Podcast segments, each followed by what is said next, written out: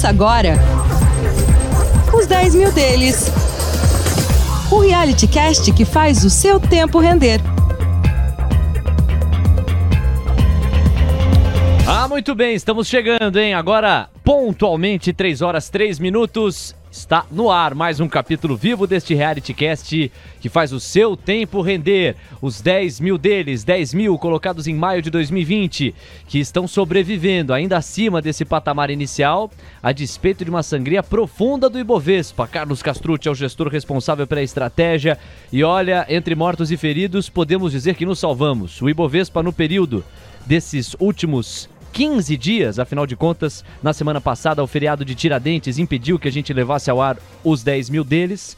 O Ibov recuou mais de 6%. A queda acumulada do Ibovespa nesse período ficou em 6,5%. Os nossos 10 mil, de outro lado, recuaram, mas recuaram bem menos, 3,5%. A gente vai entender por que, que a nossa sangria foi menor hoje com o Carlos que já está por aqui. Fala aí, Carlos. Boa tarde, bem-vindo. Fala, Léo. Boa tarde. Boa tarde a todos que estão nos acompanhando. Vamos lá, estamos de volta agora, né? Não com a melhor notícia, mas dentro do cenário acho que a notícia acabou sendo positiva. Com certeza. A gente vai receber hoje Adolfo Lemos, um especialista em gestão de risco, como a gente sabe, para falar de macroeconomia, a situação dos Estados Unidos, as dúvidas sobre a atividade econômica da China, as decisões difíceis que o Banco Central Europeu terá que fazer na condução da política monetária diante da guerra que persiste por mais de 63 dias. E ainda, os destaques corporativos. Yoship Maxion acumulou alta de 13,8%. Por quê, hein? E do outro lado, a Natura recuou 25,4%. Que sangria! Você vai entender por quê. Tem as Visões, os pitacos e os racionais de investimento do Carlos para esses três eixos macroeconômicos que têm chamado a atenção. E a nossa expectativa para uma super quarta que promete decisão de juros nos Estados Unidos, decisão de juros aqui pelo Brasil. Você sabe, o programa que é pele em jogo na Bolsa de Valores já está começando. Este é o podcast Os 10 Mil Deles. Um reality que faz o seu tempo render. Carteira de notícias. Bom, meu caro Carlos Castrucci, temos assuntos a tratar, né? Aliás, assuntos não faltam. 15 dias acumulados, mas claro que a gente vai se ater aqui àquilo que é mais urgente, aquilo que mais tem chamado a atenção, em especial aquilo que repercute hoje. É um privilégio para a gente coincidir a edição com alguns fatos, entre os quais o Pibinho, ou para os íntimos, o Little Pib, que foi divulgado pelos Estados Unidos no primeiro trimestre de 2022. Se esperava uma alta, pouco superior a 1%, pois bem, veio uma queda, pouco superior a 1% também. E aí eu não sei em que medida isso deve acrescentar um tempero para o FONC na semana que vem. Já estavam contratados 50 pontos base, mas para aqueles que aventavam a possibilidade de 75 pontos base a mais no intervalo de juros, acho que essa teoria ficou mais distante com esse resultado de PIB, hein, Carlos? Bem-vindo. Fala, Léo. Não foi nem PIBinho, foi despib, né? Se for falar assim, porque foi para baixo, né? É... Mas vamos ver assim, o que eu tô achando mais. É claro que que a gente fala, né? Assim, inflação alta exige juros altos, juros altos acabam trazendo é, desaceleração econômica, né? Ou retração econômica, e a gente fica nesse ciclo infinito tentando achar o ponto ótimo, onde a gente tem um patamar de juros que a inflação fica controlada e o crescimento fica próximo do potencial, né? E é, para mim, na verdade, uma das coisas que mais me estranhou hoje no mercado foi justamente a, a não reação do mercado a essa queda no PIB dos Estados Unidos, né? Assim, quando saiu o dado, foi nossa, agora que, que azeda de vez, né? Mas aí você vê como depende muito do humor do mercado no dia, né? Então, hoje, provavelmente o que levaria e, e direcionaria o humor do mercado era justamente a questão de inflação e juros, né? Então, o crescimento está em segundo plano. Então, como uma desaceleração econômica é positiva do ponto de vista inflacionário de curto prazo, o mercado acabou não reagindo ou reagindo até positivamente para esse dado. Né? Se fosse em outros momentos onde o crescimento é o mais importante e não a inflação, o descontrole da inflação, poderia ser que a gente é, estaria vendo um mercado caindo hoje, né? Então você fica nessa questão de depende do que o mercado está olhando no momento. Mas, assim, falando da decisão do, do Fed, né, para não, não fugir da pergunta, eu acho que é, é, claro que esse fator especificamente, né, da queda do PIB no primeiro trimestre, ele vai pesar também na decisão, até porque, assim, é, isso é uma tendência do ser humano, né? É mais fácil a gente não agir do que a gente agir sempre, né? Então, quando você tem mais um, um fator aí jogando a favor da inação, e a inação nesse caso é manter o que já estava esperado, o contratado que era dos 50 pontos base, é muito provável que ele não fuja disso, né? Até para conseguir analisar melhor é. e ver como que a economia vai é, desenrolando ao longo do tempo. Claro que no primeiro trimestre a gente teve Omicron no, em janeiro, que foi muito forte, né? É, e, entre outros fatores, a questão do, da crise da, da Rússia-Ucrânia, diminuição da, do, da confiança do consumidor. É, tem que ver se, se isso se mantém para os próximos trimestres, mas é claro que acende um alerta ali no, no pessoal do, do Federal Reserve. Agora, é, sabe quem ficou feliz? Xi Jinping ficou feliz. Não só porque há uma rivalidade com os americanos, mas porque, segundo o The Wall Street Journal, ele chamou para si uma meta forte. Ele falou assim: o PIB chinês em 2022 tem que superar o PIB americano. A China vem num ritmo de crescimento que, se mantido, faria com que ela voltasse a superar ou continuasse superando o PIB dos Estados Unidos. Quanto a isso, não há surpresa. Mas ele chama a atenção ao disparar assim, pela leitura consensual de mercado, ao querer animar os índices acionários lá da, da Ásia, em especial, claro, os da China, sobretudo pelas quedas recentes. O Estado chinês adora dar uma empurrada. E esse é o tipo de fala que diz: ó, ó, ó não desistam de nós, não, porque a gente vai bater, inclusive, o PIB dos Estados Unidos. Agora, com esse não PIB, como você classificou até melhor do que eu, chamei de PIBinho, é um não PIB, né, com recuo. Veja, é, fica ainda mais crível a meta chinesa de superar os Estados Unidos a despeito dos lockdowns. E aí você já fica à vontade ao comentar isso, Carlos, para discorrer sobre a atividade econômica nesses contextos de idas e vindas de lockdowns também. Ah, eu acho que, assim, o que vale ali, acho que essa comparação ela não é justa, né? O certo teria que ser é, o delta com relação ao PIB potencial, né? Se vê se o da China continua numa patamar melhor do que o da dos Estados Unidos, porque a China, por se tratar de um país emergente, o PIB potencial do país é maior, né? Então, assim, o, a China, por exemplo, crescendo 2,5 é muito pior do que os Estados Unidos crescendo 1, tá? É, então acho que vale esse, esse destaque, né? Porque... Repete essa última aí?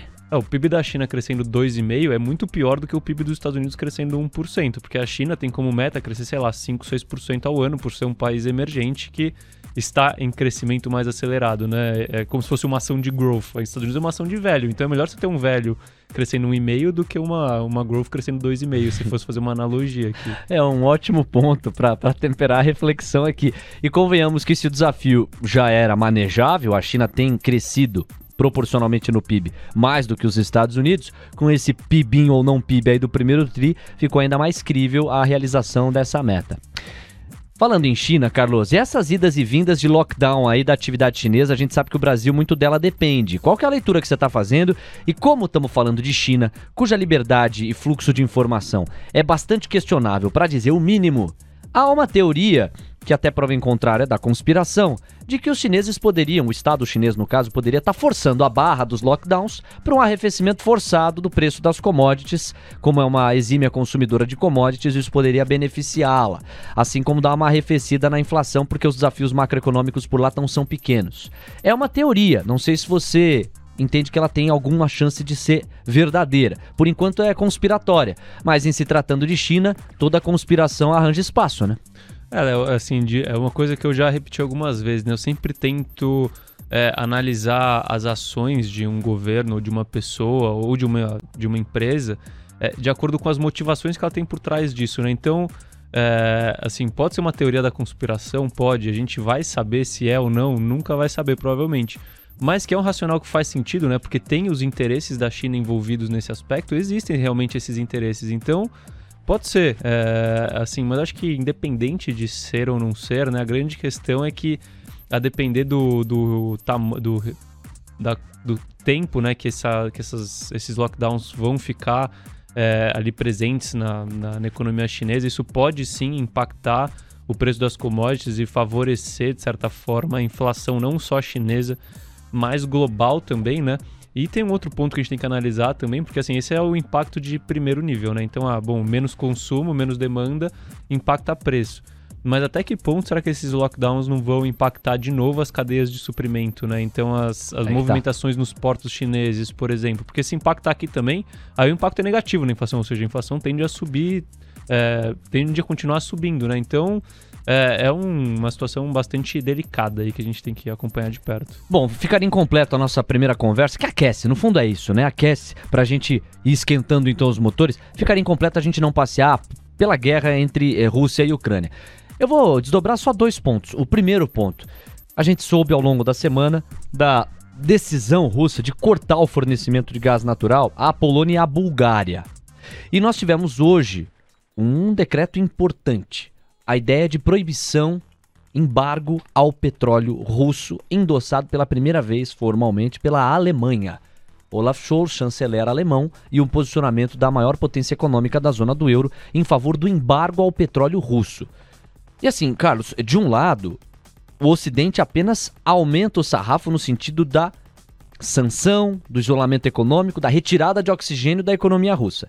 E do outro lado, Putin e alguns dos seus vêm escalando e aumentando o sarrafo na retórica em torno de uma possível terceira guerra mundial, de não subestimação de uma eventual guerra nuclear. Por enquanto tem sido esse o morde a sopra. Mas a Europa e o Ocidente têm mordido. Por enquanto a Rússia tem ameaçado morder. E você faz a sua leitura. É, Léo, a gente, acho que de novo, né, vale essa, essa leitura do, do cenário, né? Assim, uma guerra, ela é pouco provável, mas ela não é completamente descartável, né? A gente nem sabe se, é, se a gente já está vivendo uma guerra, mas uma guerra dos tempos atuais que é mais no campo econômico do que no campo militar, né?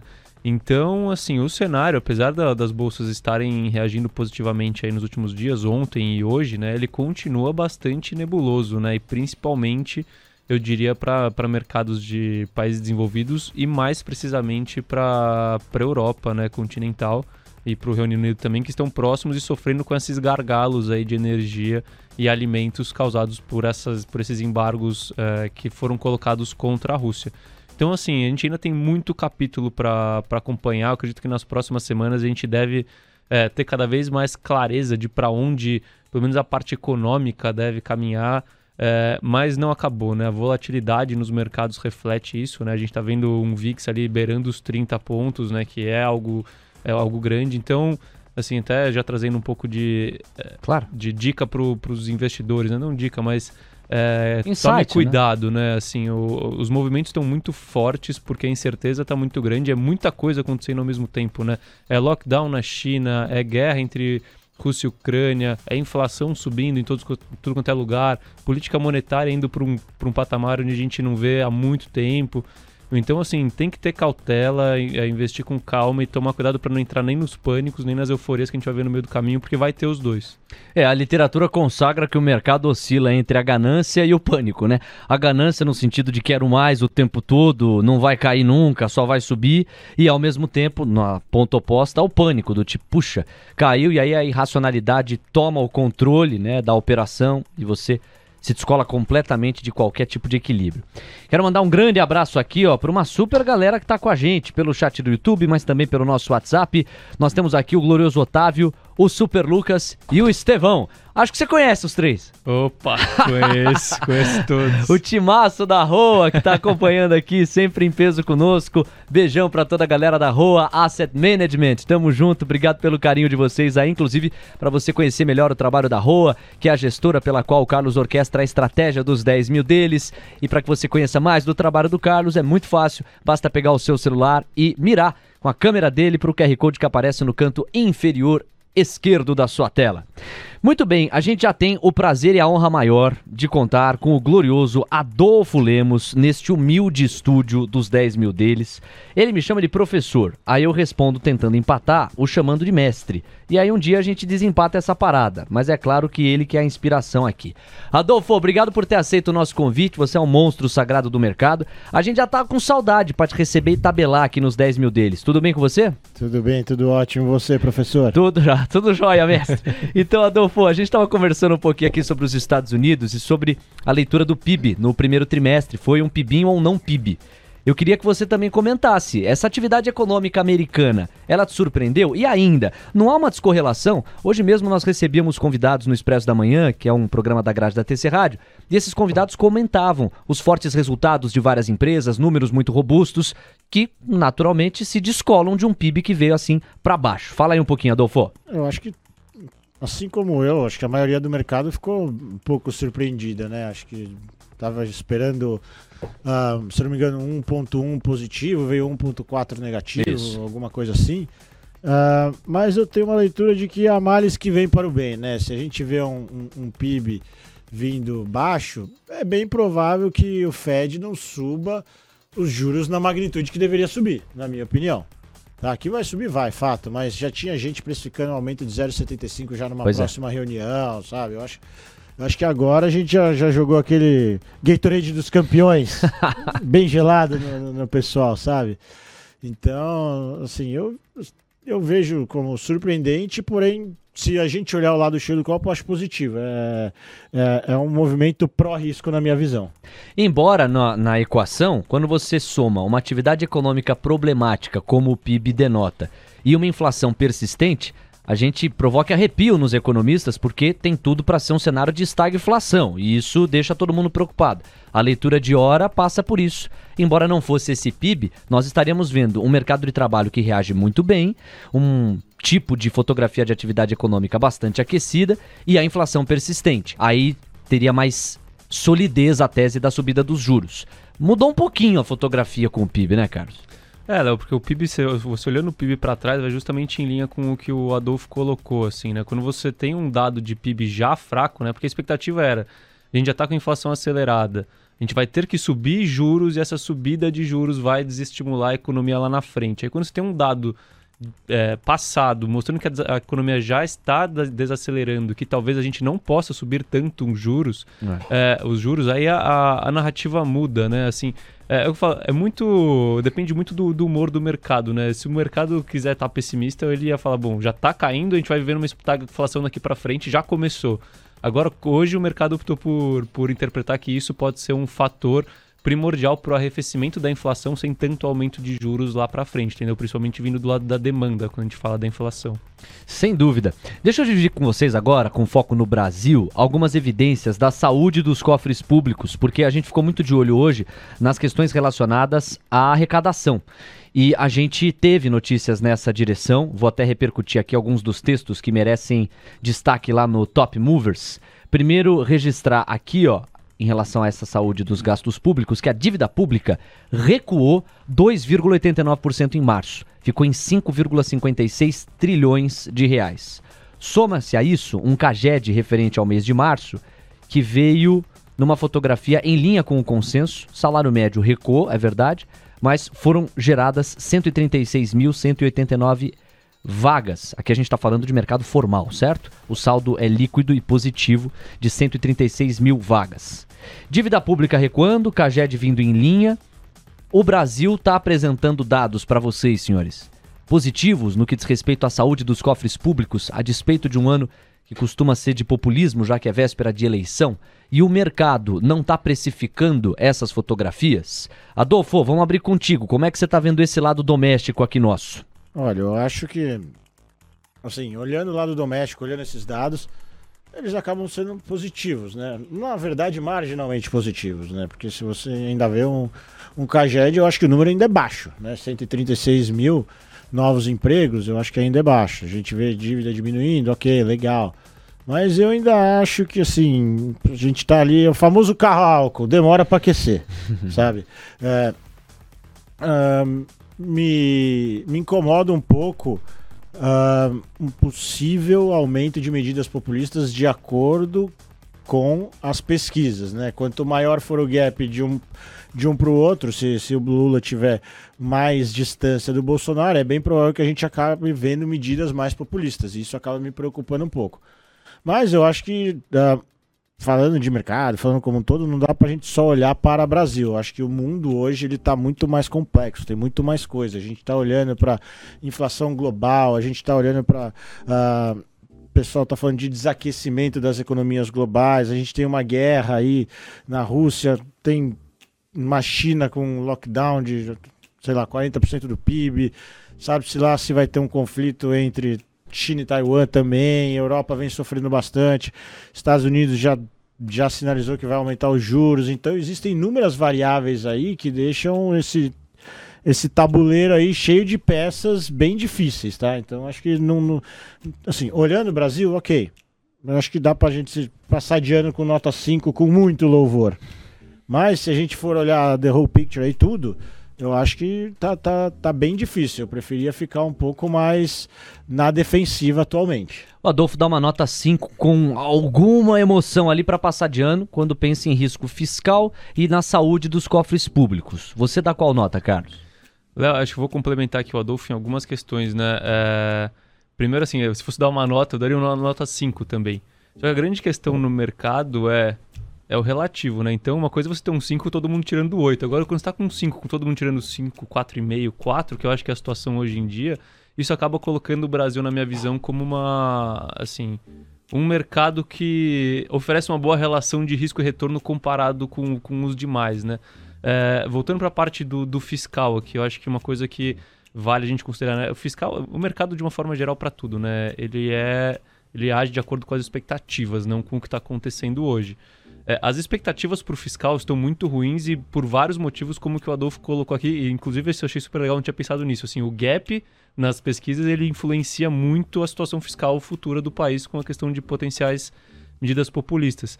Então, assim, o que eu acredito é que a tese do mercado para o Brasil ainda é de irresponsabilidade fiscal e os dados atuais eles acabam não sendo refletidos no preço enquanto esses dados não forem capazes de mudar as expectativas do mercado, entendeu? Inclusive eu estava lendo é, a último, última carta, sei lá, que vem lá do, da, do pessoal do Howard Marks, e eles fazem, eles discorrem bem por todos os continentes, né, que, que eles estão vendo de mercado, e eles colocam a pontuação, a primeira vez que eu vejo eles falando sobre o Brasil, né, eles falam sobre o Brasil e América Latina de uma forma geral, que hoje em dia, quando a gente fala do relativo, então da nota, né, eles colocam como um potencial safe haven, né, de investimento para crédito, principalmente, que é o foco deles. Só que eles falam sempre, ah, é um safe haven de curto prazo, porque é, a política é muito instável. Esse ano a gente tem eleições é, dentro do, do, Brasil especificamente, e isso acaba tirando a visibilidade sobre o futuro. Então esse que é o cenário para o Brasil, entendeu? Enquanto a gente tiver essa, é, essa falta de visibilidade lá para frente, ninguém tem coragem de, de, de, alocar fortemente no Brasil, apesar do, no relativo do presente, hoje o Brasil ser o player, um dos países mais bem posicionados por ser exportador líquido de commodities, então isso acaba estimulando a economia aqui, né? Está seguro com relação a esses conflitos entre Rússia e Ucrânia, é, problemas na China e assim em diante. É, mas, assim, precisa passar por esse período nebuloso aí e ganhar credibilidade. É, né? me parece unânime que a Bolsa Brasileira segue barata. É, é muito difícil. Eu não encontrei alguém, desde o final do ano passado, que tenha me dito: não, a bolsa está cara. Ou o preço é justo. Depende não. do ponto de vista. Aí você vai me complementar. Mas, em geral, as visões que eu tenho reunido são de que a bolsa está barata. A questão é o timing com que ela vai reagir. Só que então, antes de eu avançar para o meu raciocínio, a tua contraposição me interessa. Você entende que a bolsa tá cara dependendo do ângulo? É assim, assim eu, eu vejo ela barata, se você for ver por múltiplos, ela tá barata. Né? Mas eu acho que assim, eu vou até complementar o, o, Carlos, que ele falou, poxa, Brasil, exportador de commodities, e eu acho que além de tudo que ajudou a impulsionar aí esse primeiro tri, que trouxe bastante recurso lá de fora, eu acho que a gente é exportador de juro real. Né? Então acho que essa combinação de fatores fez com que o Brasil visse bolsa andar, dólar cair, ser, ser uma, uma, uma praça atrativa. Né? Primeiro tri entrou bastante recurso estrangeiro. Agora a gente já está vendo que. Uh, o gringo ele não tá com mais tanto apetite. Acho que nem por commodity. Juros até ele tem um pouco de apetite, mas é, aí eu já vou de encontro com o que o Carlos falou, que eu concordo bastante. A gente tem um cenário muito incerto lá na frente. E o, o, o investidor como, como um todo, não só o, o, o estrangeiro, local, ele prefere ter a certeza do que vai acontecer, mesmo que não seja positivo. A incerteza deixa ele muito receoso. Então a gente tem visto aí mês de abril com resgates do, do, do dos estrangeiros, né? E dos eu, locais também, né? Tendo para renda fixa. Dos locais também, mas até que assim, nos últimos dois dias a gente teve mais aplicação em fundo de, de, ações. Sim. Né? E, e o que, que acontece também? Todo o ambiente externo é, vem favorecendo uma, uma fuga um pouco de recurso para um safe haven aí, para um juros americano, para um, um, um pro próprio dólar mesmo, né? Você vê que o dólar vem se fortalecendo frente a quase todas as divisas, seja contra o euro, seja contra o real, contra o iene, contra o yuan, quase todas as moedas, o dólar vem se fortalecendo, né? Então, eu acho que não necessariamente a bolsa está barata. Eu acho que talvez ela não esteja tão atrativa. Tá. Seria uma boa síntese, pelo seu raciocínio, dizer que você até reconhece que a bolsa está barata, mas não necessariamente ela está atrativa, quer dizer, ela não necessariamente está no pode radar. ficar mais barata. mais barata. Você está começando a fazer com que eu sugira que você entende que tem mais recuo à vista. Na Você não minha acha que- visão, acho que sim. Eu acho que ela pode ficar mais lateralizada, pode dar uma escorregada, pode ter um pouco mais de, de desvalorização, né? Mas eu acho que no final do dia é todo aquele custo de oportunidade, né? Claro. Então, claro. pô, vale a pena eu alocar aqui ou vale a pena eu alocar em, em outra classe de ativo? Né? Então, acho que é, é E óbvio, tudo também vai depender do tipo de perfil de investidor que, o- que, que as pessoas são. Sim. né? Se a pessoa coloca a cabeça no travesseiro, é uma pessoa mais fundamentalista, de longo prazo, acredita que, poxa, estou comprando boas ações a bons preços agora, ou, poxa, eu sou um cara que prefiro ver crescer todo dia aos poucos, então eu sou um cara mais conservador, é um cara de renda fixa, consegue aquele 1% ao mês. Então, vai muito do perfil de cada um. Sem dúvida, Adolfo. Bom, mas é, é um ponto de vista bem legal, assim, que eu acho que complementa bem o que é esse programa há semanas, né? O que, que você achou, Carlos? É, é exatamente isso. Acho que assim, o, o- aí você até me corrige se eu estiver errado, Adolfo, mas a questão é, é, a bolsa tá barata se você fizer por fundamento? Tá, pode ficar mais barata, né? Eu acho que essa é a grande questão, né? Assim...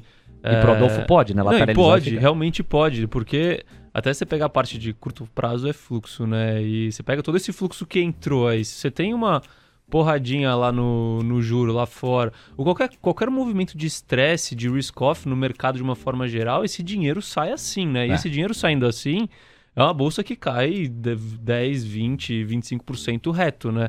Isso significa que a bolsa está cara hoje? Não, mas só que ela pode ficar mais barata ainda, dependendo do fluxo de curto prazo e do que acontecer no cenário global de uma forma geral. Vocês tocaram num ponto das eleições e aqui vem uma curiosidade minha. É, eu já tive contato com correntes de pensamento que entendem que a Bolsa já precificou boa parte do cenário eleitoral porque um Lula com Alckmin pendeu mais para o centro e um Bolsonaro, a despeito do pacote de bondades e dos eventuais abusos fiscais, ainda tem um cara chamado Paulo Guedes que há de remediá-lo. Esse é um olhar. Um outro olhar entende que não, que as eleições ainda não entraram no preço, que a volatilidade própria de um cenário eleitoral ainda está por contagiar ou contaminar os ativos negociados na bolsa. Com qual das duas teses vocês ficam? Agora com você primeiro, Carlos. Léo, é, eu diria que é um pouco de cada, tá? É, então, assim, nos preços, aí volta de novo com a questão da incerteza, né? A incerteza está nos preços aí. Por isso que, apesar da gente ver, por exemplo, uma melhora no cenário fiscal do país, por mais que a passos curtos, é, ela não está sendo refletida nos preços das ações, porque a gente não sabe o que vai acontecer a partir de 2023, ou seja, o nosso horizonte ele é muito pequeno. Agora, na volatilidade, não entrou ainda. A volatilidade vai entrar quando a gente estiver perto da eleição, quando esse for o tema principal, entendeu? Então, acho que assim, os preços refletem hoje, de certa forma, a incerteza de um cenário eleitoral, mas a volatilidade ainda está baixa comparada com uma eleição que a gente pode ter como essa, que é polarizada e muito muito parelha, né? Assim, que pode, pode se provar, né? É tanto que o primeiro turno já está sendo tratado como segundo e o segundo como um eventual terceiro. Fala, Adolfo. Não, eu concordo. Eu, eu tô num, num cenário híbrido também. Eu acho que a gente vai ter volatilidade sim, mas muita coisa já está no preço. Eu acho que se for para um lado, se for para o outro, na minha opinião, acho que vai ser positivo pós-eleição. É, mesma coisa também. Eu acho que é, acho é só acabar a incerteza. assim. Exato, é exatamente isso que eu falei um pouquinho antes. O investidor ele não tem medo de notícia ruim, ele tem medo da incerteza. É isso. Então, pô, seja o Lula, seja o Bolsonaro, a gente já sabe mais ou menos como é que vai. Ah, pô, um vai tomar, ah, pô, vamos aumentar a linha de crédito para minha casa, minha vida. Então, pô, você já sabe para onde você pode colocar teus recursos, para onde mais ou menos o vento vai soprar. O outro, pô, você falou, Paulo Guedes está ali, pô, que, que tipo, vamos começar a continuar as privatizações, não vamos. Então, você já sabe para onde aquele lado está mais tendencioso aí. Então, eu acho que dando um, dando outro, eu acho que o mercado vai andar pós-eleição. Boa! Ó, gente, os nossos ouvintes estão se movimentando. Aqui vai um beijo pra Elaine, que tá na área. E também quem passou por aqui, deixa eu ver, o DDD 11 da Ingrid. Audiência feminina prestigiando aqui os 10 mil deles. E aí, elas basicamente tocam numa questão que é, que é, é comum, é a mesma questão. que gira em torno de ciclo econômico. Elas estão querendo saber o potencial de destrave de valor, quando que vai se dar no Brasil. E talvez você já tenha respondido isso nesse último racional. Vocês estão atrelando lá para final de outubro, quando a gente vai finalmente vencer as eleições, 31 de outubro é o segundo turno. É depois disso que vocês acreditam que a coisa vai disparar? Ou até pela cartilha pode ocorrer antes das eleições, a depender das pesquisas? Ou dependendo do desfecho vai ter que esperar 2023? No fundo é um exercício de é, previsão de futuro que é impossível, mas a busca é legítima para o investidor que traça cenários. O que, que vocês pensam? Para ou ímpar aí? Vai, começa quem quiser. Pergunta fácil. Vou pedir pro Carlão. Fala, Bom, Carlão. vamos lá. É, Eu acho que, assim, se tem uma coisa... Já é difícil prever o futuro. Com o cenário atual, com a quantidade de variável que É. tem, eu diria que é quase que Dá nem pra saber o impossível. jantar dele hoje. É, então, não dá nem pra saber o que, que eu vou jantar hoje, eu vou saber quando que, que vai dar no conflito entre Rússia e Ucrânia, o que vai dar na China, vai dar na Exato. inflação e na eleição, né? É, então, assim, eu, eu acho que o mais importante nessa situação, e é a abordagem que eu gosto de usar, é entender em que ponto a gente tá e a partir daqui, em vez de tentar prever para onde vai, é bom, será que é mais fácil ir para cima ou para baixo, né? E o grande driver, acho que assim, para começar, para destravar preço de, de ações no Brasil, é a inflação parar e começar a ceder e a política monetária começar a reduzir a taxa de juros que está extraordinária, né? Então, assim, se isso vai acontecer daqui a seis meses ou se vai acontecer só em 2023, é, é, é quase impossível de saber, né? Porque amanhã pode chegar o, o Putin e falar: "Ah, chega de guerra, cansei disso, agora vou ficar tranquilo, volta tudo ao normal. E a gente tem uma, um arrefecimento da inflação a partir de amanhã e o mercado começa a andar a partir de amanhã. Ou a gente pode continuar nesse cenário meio esquisito, mas a gente tem uma eleição lá na frente, por algum motivo o dólar começa a cair, qualquer coisa do gênero, a inflação cede só em 2023 e a gente começa a, a ver os preços andando. Então, assim, o quando é difícil saber. Eu acho que o mais importante é, bom, a gente está já com precificando um juros de 12,75, talvez até maior esse ano. A gente já está com uma inflação de dois dígitos, com o crescimento anêmico, né, eh, saindo da pandemia. É, será que é mais provável a gente ver os juros indo para voltando para 10, 9,5 ou será que é mais provável a gente ver os juros indo para 18? Entendeu? É, e, e aí assim, e a ma- magnitude, né? Se subir, sobe até 18 ou sobe até 15? Se cair, cai até 11 ou cai até 9? É. E aí, colocando essas coisas na, na, na balança, né? Na minha visão, apesar de não saber para onde vai o mercado, para onde vai a inflação, o que vai acontecer em todos esses, esses conflitos que estão acontecendo aí ao redor do mundo e no Brasil, é, para mim é mais provável que uma hora as coisas voltem à normalidade, que é uma inflação de um dígito, juros mais baixos, não 2%, mas juros na casa de um dígito em algum momento. Então a grande questão é acompanhar é, se for uma pessoa mais de timing, né, acompanhar quando esses movimentos estão aparentando que devem começar a ocorrer. Por enquanto a gente ainda não tem muitas é, é, muitas coisas apontando É, para esse evidências, sentido, né? é, Exato. evidências. Exatamente. É, e tem aquela coisa pra ninguém ser inocente, né, Adolfo? Que o mercado é uma antecipação. Então, é quando você tiver a primeira pista de que o ciclo da Selic, por exemplo, vai parar nos 13,25%, exemplo, pra gente traçar um cenário. O mercado já começa a ver uma lateralização e uma queda, se isso se sustentar na realidade, ele se antecipa e começa a destravar valor de alguns setores que dependem muito dessa certeza. Mas eu queria que você ficasse à vontade pra complementar o Carlos. Sim, eu acho que, assim, vale lembrar que meta de inflação aqui é metade do que a gente tá, né? 5%, É. contando os ajustes, né? É, o Então, teto, pô, né? Exatamente. Então, eu acredito que a gente vai estar buscando essa meta de inflação. Não acho que a gente chega a bater, ficar dentro das bandas, tá? Mas a partir do momento que a gente começa, pô, sei lá, vamos falar que a inflação chega a 7 ano que vem, 6 ano que vem, alguma coisa assim. Obviamente que a gente vê uma Selic caindo junto, né? A política monetária começa a fazer efeito. Mas eu acho que se a gente for olhar de curto prazo também, eu concordo 100% com o que o Carlos falou, que acho que o principal trigger hoje em dia é a inflação. E em segundo lugar, eu coloco a revisão de crescimento mundial para baixo. Acho que todo mundo tá, tá, tá de olho Sim. nisso. Ah, escutei já, se não me engano, foi a Goldman que falou que a probabilidade dos Estados Unidos entrar em recessão nos próximos 12 meses é de mais de 30%. Então, assim, o pessoal está começando a ficar bem pessimista, mas isso foi no começo da semana e começam a sair dados. Eu acho que cada dia tem uma notícia nova, uma coisa nova. Tudo bem, a gente sabe disso, mas elas estão fazendo mais efeitos. Pô, a gente acordou na segunda-feira com um choque de commodities, caindo 10% o minério, petróleo também caindo. Aí na, na terça-feira, puta, S&P caiu 4% ontem, muda todo o nome do jogo, o dólar começa a cair frente ao real, as coisas começam a ficar mais pro risco. Hoje vem dados dos Estados Unidos, pô, primeira leitura, se você só for olhar o número PIB, ruim, mas espera aí, vamos pegar a lupa e tentar tirar um, uma, um, um, diagnóstico mais preciso disso? Pô, a gente tá vendo aí, o mercado tá subindo acho que meio por cento, alguma coisa Agora assim. Agora 0,78, é, é. 110 mil. É, Pô, a gente flertou aí com 107, alguma coisa assim. Então, é, é, volatilidade também acho que seria o segundo barra terceiro nome aí do jogo. É, eu acho que, sim, é, um ano muito difícil para os investidores. É um difícil ano... leitura, né? Sim. As coisas acontecem, como o Carlos falou, pô, não sei quanto tempo vai durar a guerra, o que, que vai acontecer com a China. E a gente sempre tem, assim, um, um, um cisne negro acontecendo. A gente já viu vai, é, greve dos caminhoneiros, a gente viu Wesley Day, a gente viu impeachment, a gente viu Covid, a gente está vendo guerra da, da Rússia e Ucrânia. Sei lá se pode acontecer uma coisa que a gente não está nem vendo agora, sabe? E, e que põe a bolsa 15%, 20% para baixo, como o Carlos falou, rápido, fácil.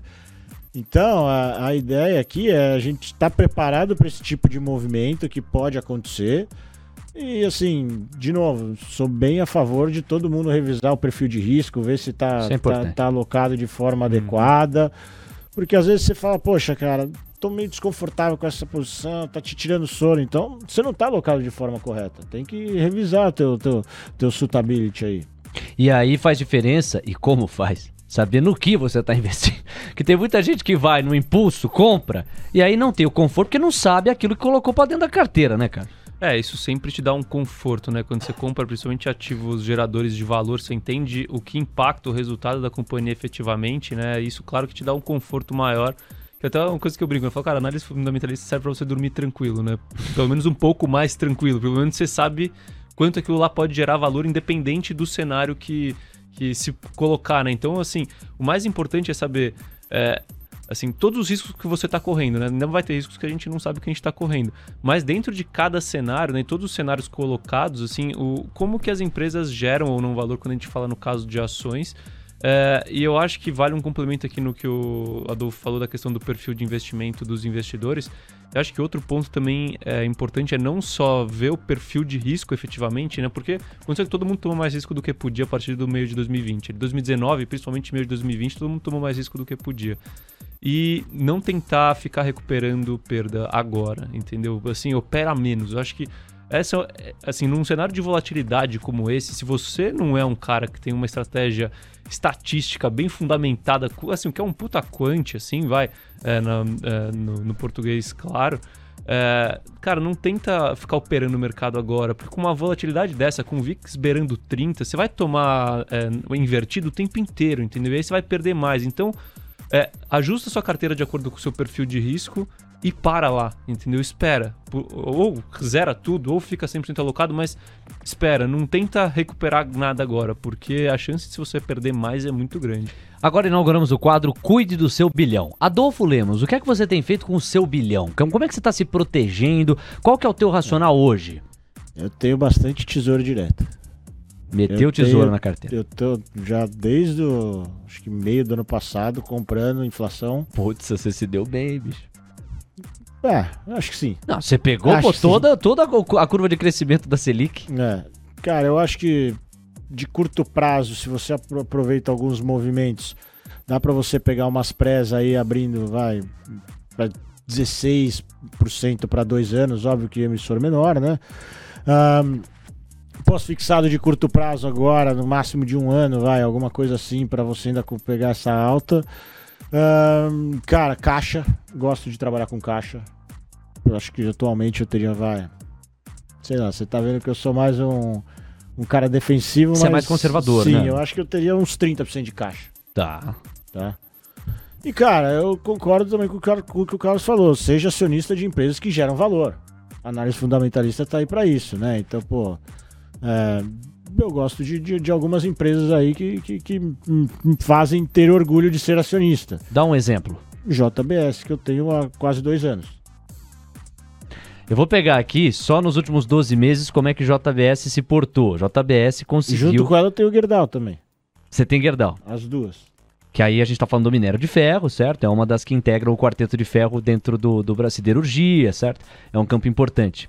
Gerdau e JBS, duas que você destaca. O Carlos tem um caixa menor, né? Me parece que você está com os peões todos no tabuleiro já.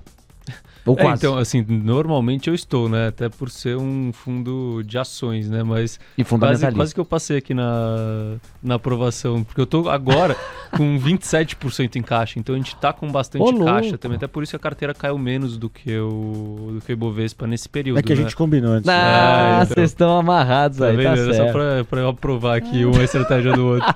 Mas, assim, mas o, o meu caixa ele é um pouco mais dinâmico, né? Que é, ele depende. É claro que tem a questão da visão também de mercado, mas é que eu tenho aquela ferramenta lá mais quantitativa onde eu vou reduzindo o risco de acordo com o que ela me apresenta. E faz dois meses, já um mês e meio, que ela vem me apresentando redução de risco. Então, no final, eu tô quase que no meu risco mínimo, até porque um fundo de ações não pode ter mais do que 33% em caixa. Então, eu já tô quase com o máximo de caixa alocado aí nesse período. E o Carlos levantou uma, uma bola boa aí que eu não sei se todo mundo olha.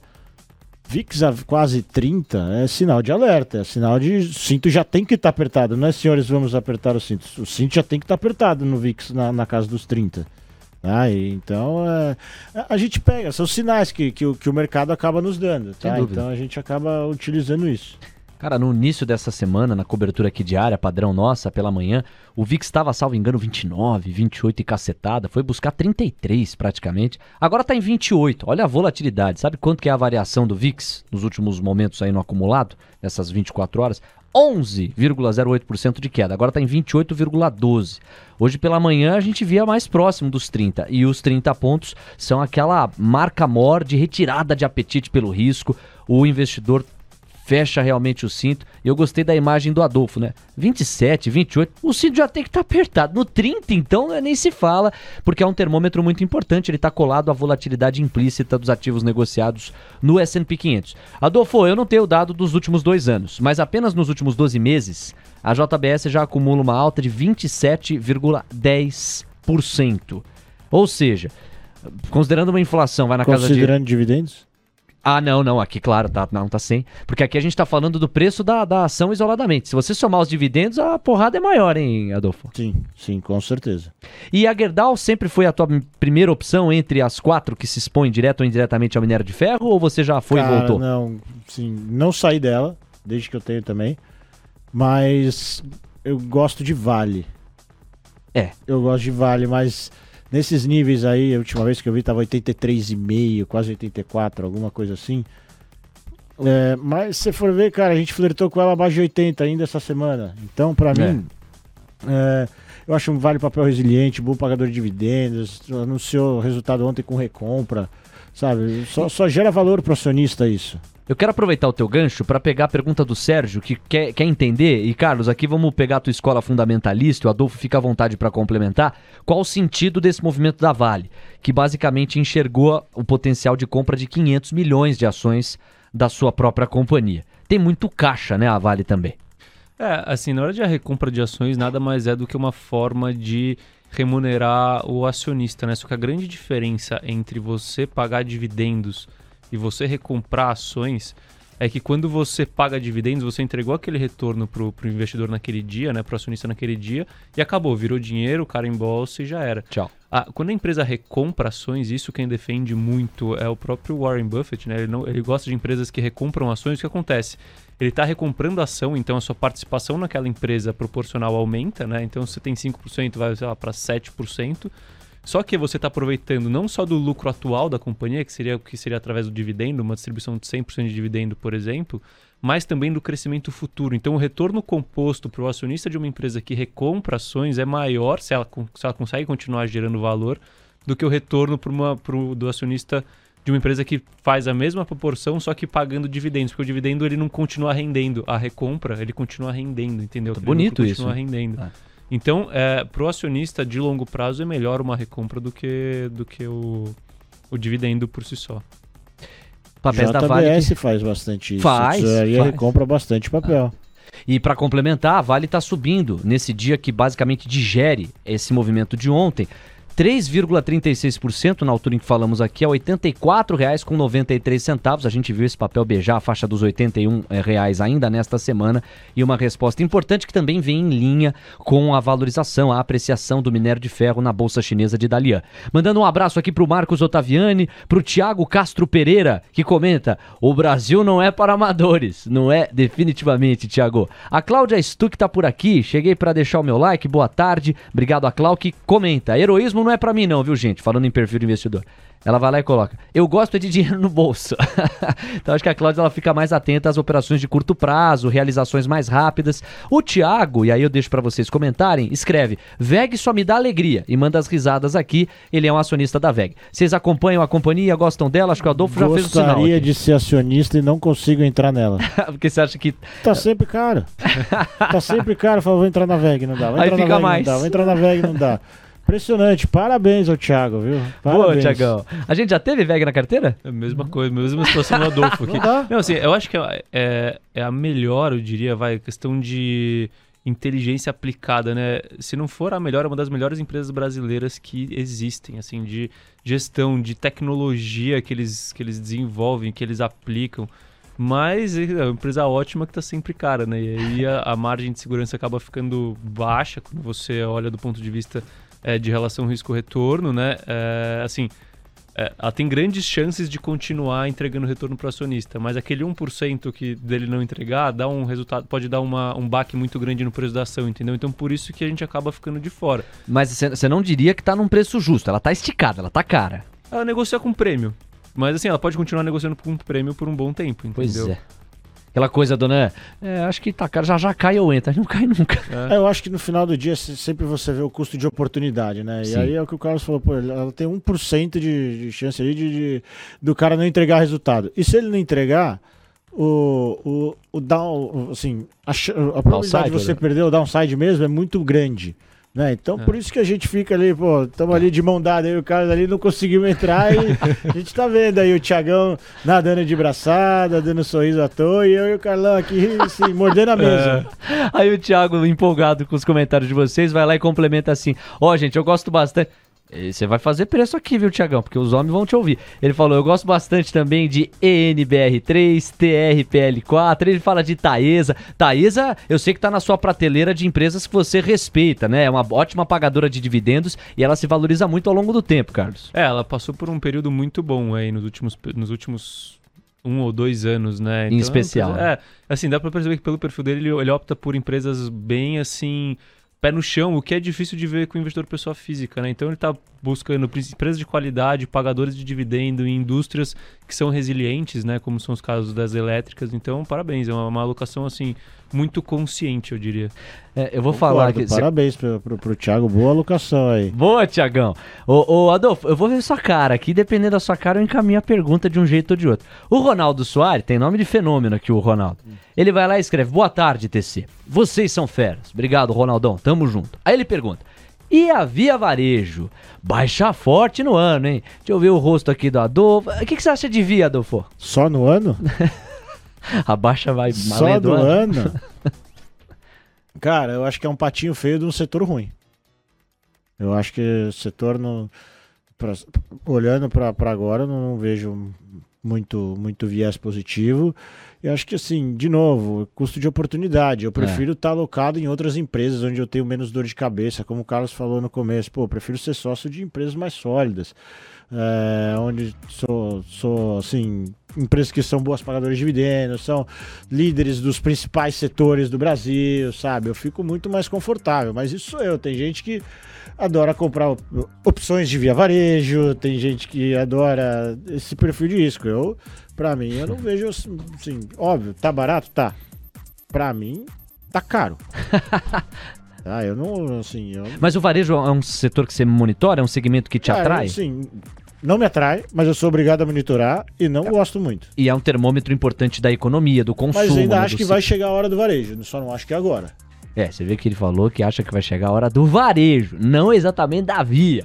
E é muito legal quando isso acontece. Porque o Carlos, por outro lado, ele acompanha muito, né, do ponto de vista fundamentalista a via e enxerga uma simetria muito favorável. Conta pra gente. Ela é, assim, Via ela é uma empresa, assim, de que a gente pode falar de deep value, que a gente chama hoje em dia, né? Assim, se você for pegar só o valor dos ativos físicos da empresa, por, por exemplo, assim, das lojas físicas, né, em condições normais, já vale muito mais do que o do que o valor de mercado da companhia. Você pegar até mesmo a parte do, dos créditos tributários que a companhia tem, tirando o, os passivos trabalhistas que estão precificados, esse valor, o valor presente disso já é maior do que o valor de mercado da companhia hoje. Então, assim, ela já virou nesse nível um play de. um asset play que a gente chama, né? Onde só os ativos que estão no balanço, ali é claro que ela tem o risco de, de liquidez e de. O risco. É, de, Operacional? De né? endividamento, Ah, eu diria. Mas assim, eu acho que ainda está longe, porque a grande questão é essa, a empresa ela precisa ela tem uma alavancagem grande, principalmente por conta do crediário, né? A alavancagem de curto prazo para cobrir o crediário. É, e ela precisa continuar conseguindo girar essa dívida. Se ela não consegue girar essa dívida, isso cria um problema. A gente não está com problema de restrição de crédito no país ainda, não tem indícios de restrição de crédito, mas se tiver, esse é um ponto de atenção e acho que isso também ajuda a explicar essa precificação da Via. Então, assim, Via hoje é uma empresa super barata, eu diria, com risco de tese aí, é, vai, de moderado a relevante, mas que, assim, quando tiver uma virada de chave de inflação, de consumo, qualquer coisa dessas, é aquela empresa que dá aquela porrada para cima. Então é uma relação, assim, é muito risco, muito retorno e sem trigger de curto prazo. Acho que esse que é o importante que o, que o Adolfo colocou. Assim, a gente não tá vendo uma melhora no varejo tão cedo, e principalmente no varejo de é, bens mais duráveis que a gente fala, né? Ainda mais com as compras relevantes que, tive, que a gente teve em 2020, na pandemia no começo de 2021 e com a inflação comendo a renda das pessoas aí nesse, nesse período. É, e se a gente for ver também, o último Black Friday foi um desastre, né? Então, assim, de novo, inflação alta, eu acho que o varejo não, não, não, tem muito trigger de curto prazo. E aproveitando, eu queria até saber do Carlos qual que é o top pick do setor.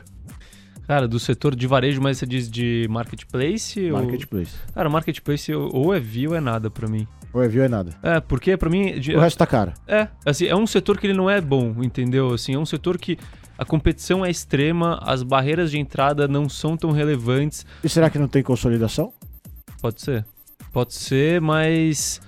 É, assim, se fosse chutar né, uma consolidação possível, hoje para mim seria, por exemplo, Americanas com Via porque eu não vejo Magalu com Via por questão de CAD, eu não vejo... É verdade, CAD barraria. Mercado Livre ou Acho Amazon. que Mercado Livre com ninguém, né? É, nem Amazon, porque apesar de ser bom você ter essa capilaridade de mais de mil lojas, assim, você acha que uma Amazon quer entrar no Brasil e ter o problema de mil lojas com um monte de funcionários? Você acha que o Mercado Livre quer fazer isso no modelo asset O Mercado Livre só pegaria Correios. É, só pegaria Correios, porque é infraestrutura, mas não a, a lojas físicas em si. Então, a única, o único movimento que eu vejo como potencial seria Americanas e, e Via, porque são complementares, né? É, e fora isso, eu acho que aí vai ficar elas por elas. Magalu fica de um lado, o Mercado Livre continua com sua operação, as chinesas entrando. Mas é um mercado muito difícil, assim, margem muito baixa, é muito difícil E cada vez valor. menor, né? E cada vez e menor. não consegue repassar para o cliente final, né? Então é, é difícil. É, assim, todo mundo fala que vai gerar dinheiro de várias formas, né? Mas ninguém começou a gerar dinheiro efetivamente dessas formas. Então tem o meio financeiro, o meio de, fulfill, de fulfillment, né? E assim em diante.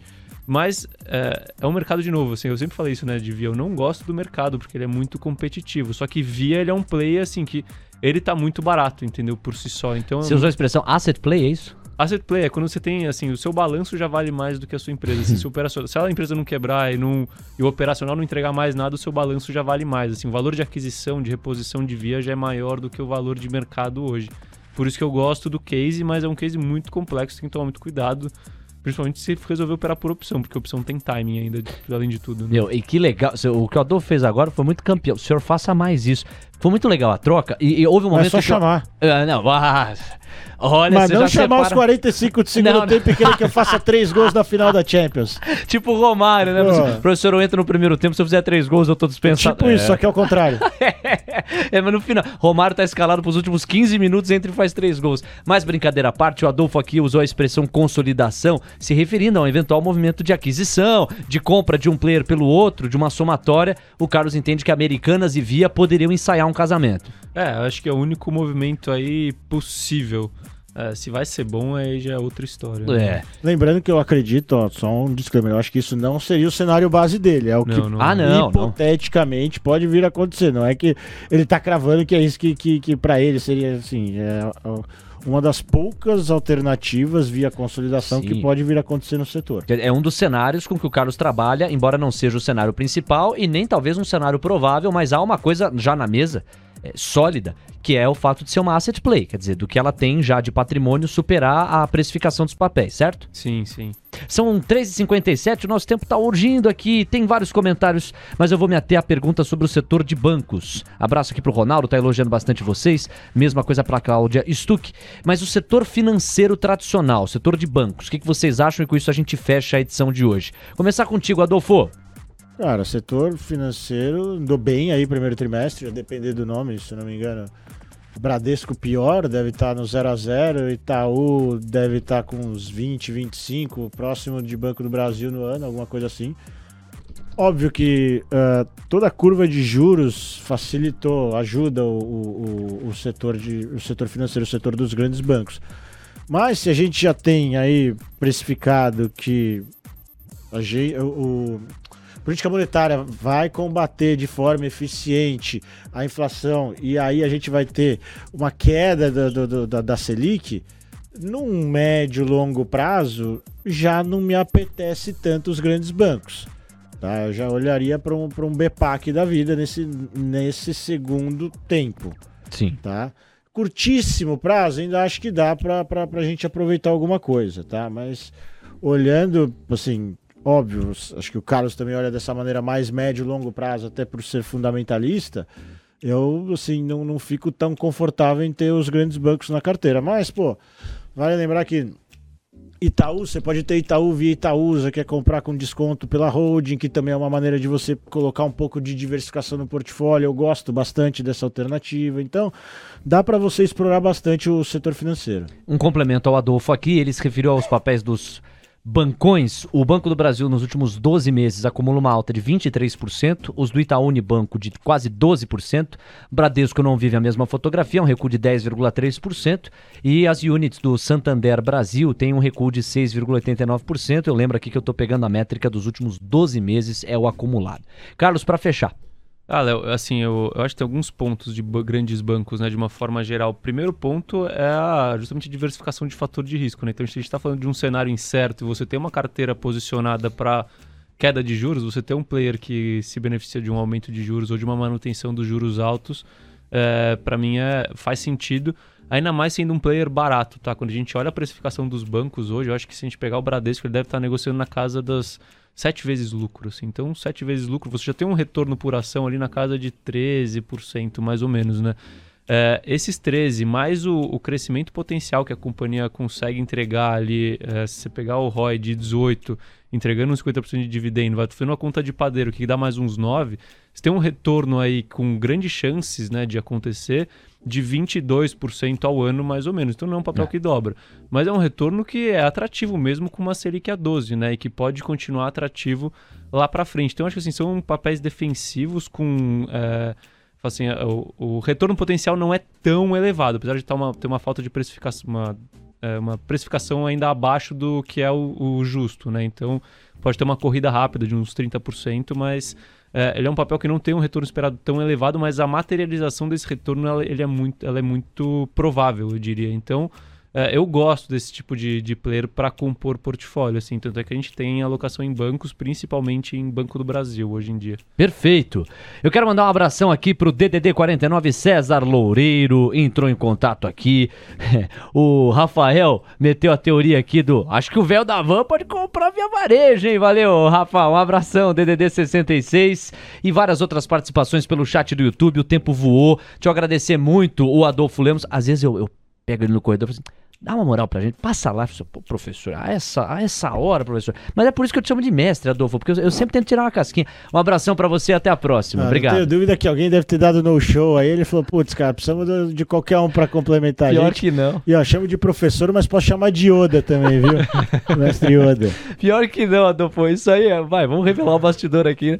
Às vezes a gente vem pro programa assim, putz, meu, o Adolfo ia fazer sentido hoje no programa. É. A gente vai falar de macro e tal coisa. Aí, mas A gente vai agilizar o convite nas próximas, sim. Vale muito a pena te ter aqui. A galera também gostou pra caramba. Obrigado pela audiência forte de vocês. Adolfo Lemos na área. Carlos Castrucci, obrigado, meu irmão. Um abração e até semana que vem. Eu que agradeço. Agradeço a todos que acompanharam a gente. Obrigado, Adolfo, pela participação aí mais uma vez. E até semana que vem. Um abraço. Valeu, gente. E pra quem segue na TC Rádio, vem aí o Expresso da Tarde. Obrigado, saúde, juízo. Até próxima quinta. Tchau. Disclaimer. As opiniões dadas pelo gestor de recursos Carlos Castrucci sobre empresas de capital aberto e demais ativos financeiros investidos por ele podem configurar conflito de interesse com você, ouvinte. Deste modo, reflita sobre a precisão e a validade dessas opiniões a partir dos seus próprios critérios. Além disso, qualquer comentário sobre investimentos reflete única e exclusivamente a opinião do Carlos. Não se trata de qualquer recomendação de investimento. Ressaltamos ainda que a participação dele não tem como objetivo a venda dos serviços da Roa Asset Management, empresa da qual é sócio e por onde realiza os investimentos dos 10 mil reais iniciais do projeto. O investimento destes recursos vem sendo realizado pelo Carlos da mesma forma como são investidos os recursos dos clientes da Roa. O projeto Os 10 mil deles persegue as melhores práticas mundiais para o mercado financeiro na atuação de Carlos como gestor de recursos. Assim, ele não vai comunicar alterações na estratégia de investimentos antes de executá-las para os próprios clientes.